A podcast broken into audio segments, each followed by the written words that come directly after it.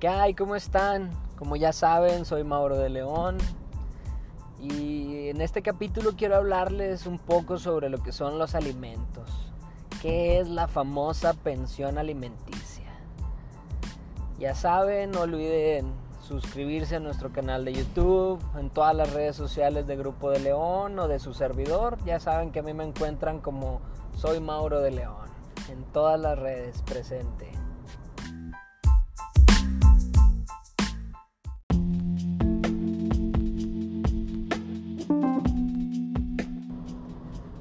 Pues bien, comencemos. ¿Qué es la pensión alimenticia o qué son los alimentos? No son distintos uno de otro porque coloquialmente la conocemos como pensión alimenticia y el Código Civil lo, enmarca como alimentos. Los alimentos es todo aquello que requiere el acreedor alimentista para su correcto desarrollo y subsistencia. La mayoría de los acreedores alimentistas normalmente son menores, es decir, puede ser mi hijo, mi hija, mi hija. Pero bueno, son menores.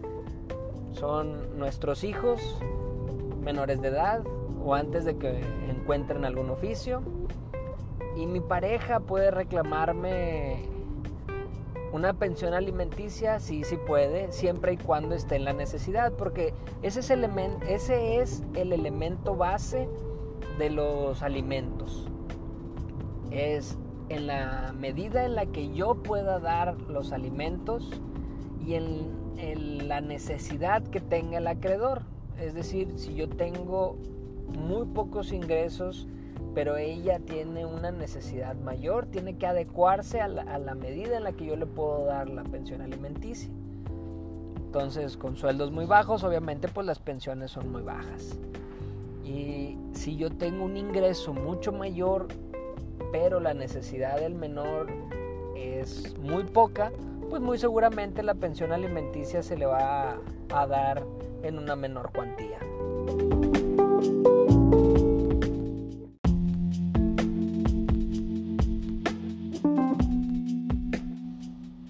Entonces, dentro de los alimentos, ¿qué podemos reclamar?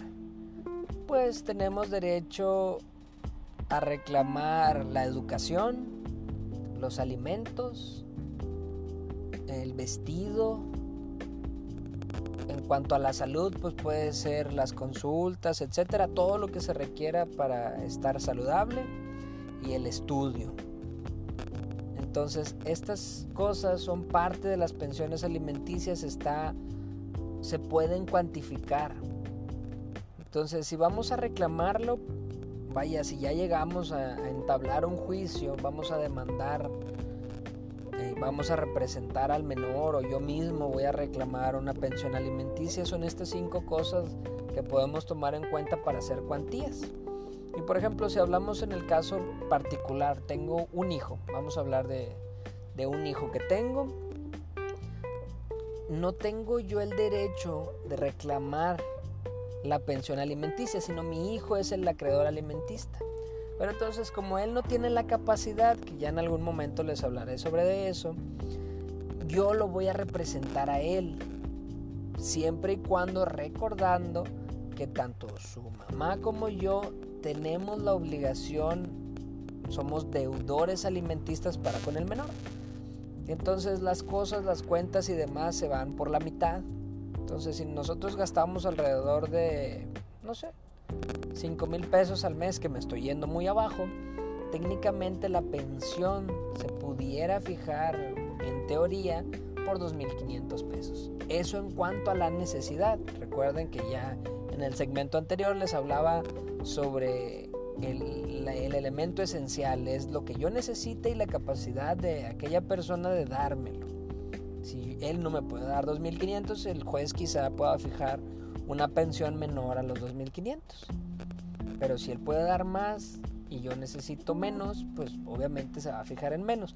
Eso ya recae a criterio del juez. Pero aquí lo importante es en qué podemos meterle ahí a, a la pensión en cuanto a, a justificar, o sea, porque no es nada más de, oye, quiero dinero y ocupo dinero. Inclusive ya hay criterios que nos obligan a tiempo después a justificar en qué se está gastando el dinero.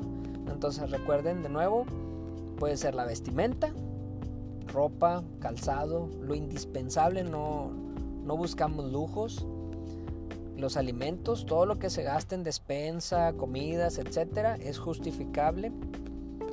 La escuela, muy importante, que desarrollen un, oficio. La habitación, que esa pues normalmente es en la casa que, vivíamos, casi siempre recae en cuanto a la custodia y demás, bueno, pues es este darle una vivienda digna. Puede ser que los recibos o demás. Pero bueno, eso ya recae a criterio del juez, pero puede ser reclamable.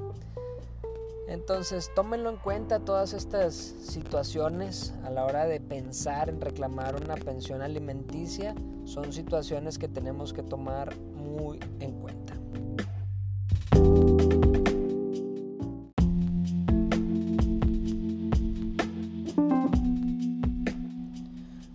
Algunas situaciones especiales que caben mencionar dentro de los alimentos, puesto que imaginemos en el supuesto de que ya entablamos el juicio, ya lo emplazamos al Señor, ya nos debería de estar pagando los alimentos, pero no lo está haciendo, podemos denunciarlo y por la vía penal se puede entablar un juicio por abandono de obligaciones alimenticias y esto es un delito, está tipificado dentro del Código Penal y lo pueden llevar a, la cárcel, puede ser enjuiciado y, pagar una pena privativa de libertad por el abandono de las obligaciones alimentarias o alimenticias. Entonces, si no pagaste, te pueden enjuiciar. Esto hay que tomarlo muy en cuenta, sobre todo si ya tienes una demanda encima, tienes que tener mucho cuidado, buscar un buen abogado, asesorarte y contestar.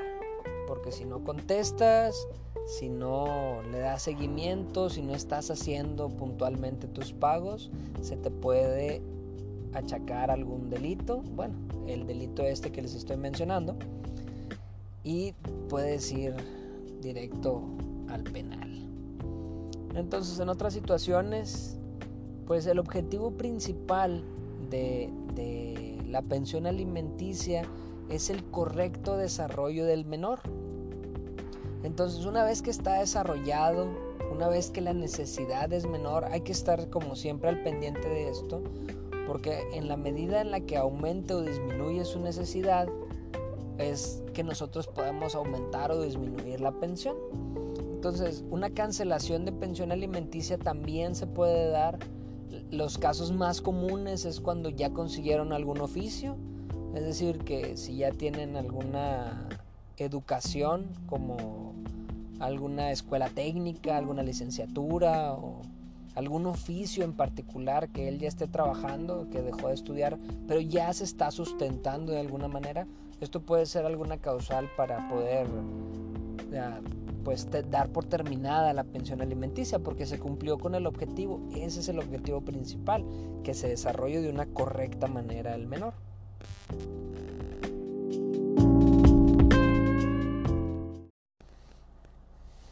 Y bueno, pues por el día de hoy ha sido todo. Espero que les guste. La verdad lamento mucho si me extiendo. Yo sé que debería de hacerles un capítulo de 3, quizás 5 minutos, pero Espero que les guste, la verdad. Por mi parte es todo. Ya saben que me pueden contactar en todas mis redes como soy Mauro de León. Saludos y éxito.